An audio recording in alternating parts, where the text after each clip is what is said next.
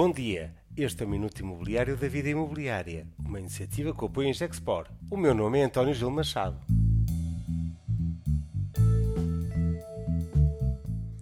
O ano de 2024 na habitação e na mediação imobiliária. A visão de Ricardo Souza. Continuamos a, a entrevistar quem nos ajuda a formar uma visão do ano de 2024 e damos as boas-vindas a, o Ricardo Souza, que é CEO da 121 Portugal. Ricardo, bem-vindo. Uma pergunta simples: como vês o próximo ano que agora se iniciou? Muito obrigado pelo convite. É um privilégio estar aqui convosco. Nós estamos a olhar para 2024 com, com bastante otimismo, tendo em conta a evolução do número de transações ao longo do ano 2023, que termina com, com um trimestre já acima de 2024, e tendo em conta uh, as previsões do Banco de Portugal de estimativa de taxa de desemprego em torno de 7%, que irá manter uh, bastante saudável a procura por parte dos portugueses, acompanhada também por uma vontade e um apetite da banca portuguesa em financiar o crédito à habitação, que agora contamos com, com spreads bastante mais baixos do que o pico que registámos em, em novembro, já mais próximo dos 3,5%, irá permitir que as famílias portuguesas e os jovens possam aceder a um tipo de imóvel, um, um segmento de imóvel um, um, pouco superior, mas também temos de ter em consideração outro fator que impulsiona esta, esta procura, que foi a diminuição em, em novembro da taxa de esforço, do spread ou do, do stress à taxa de esforço necessária,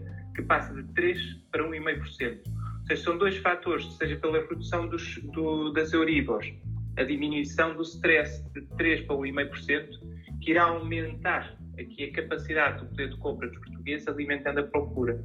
Tudo isto irá fazer com que o mercado possa também uh, ter uma rotatividade maior, ou seja, quem tem uma casa para vender pode ir agora ao mercado e aqui vai podermos ter uh, um ano de 2024 num primeiro trimestre ainda limitado pela esta instabilidade política, as eleições, mas contamos que logo no segundo trimestre aqui uma recuperação uh, bastante ativa do número de transações, sendo que os preços, a nossa expectativa é que se mantenham estáveis, tendo em conta o desequilíbrio que ainda existe muito grande entre a oferta disponível, sobretudo nos segmentos médios, e a procura existente. Portanto, um ano de 2024 mais num plano de melhoria do que a descer. Um copo mais cheio do que, do que mais vazio. Temos a perspectiva, de facto, otimista. É fundamental continuarmos a monitorizar com atenção a evolução da taxa de desemprego e destes acontecimentos geopolíticos que podem, eh, de facto, condicionar esta tendência que, na nossa perspectiva, neste momento, é bastante positiva. Temos eleições em março. Ah, achas que este tem o efeito de adiar decisões de, de compra de casa? ou, ou quem precisa de casa compra independentemente uh, desse facto? Quem precisa de casa compra é um bem de primeira necessidade que não está, é independente da, da situação política do país. Contudo, uh, vai atrasar e vai fazer com que esta recuperação do número de transações seja um pouco mais limitada ou condicionada neste primeiro trimestre, em virtude desta expectativa do resultado eleitoral.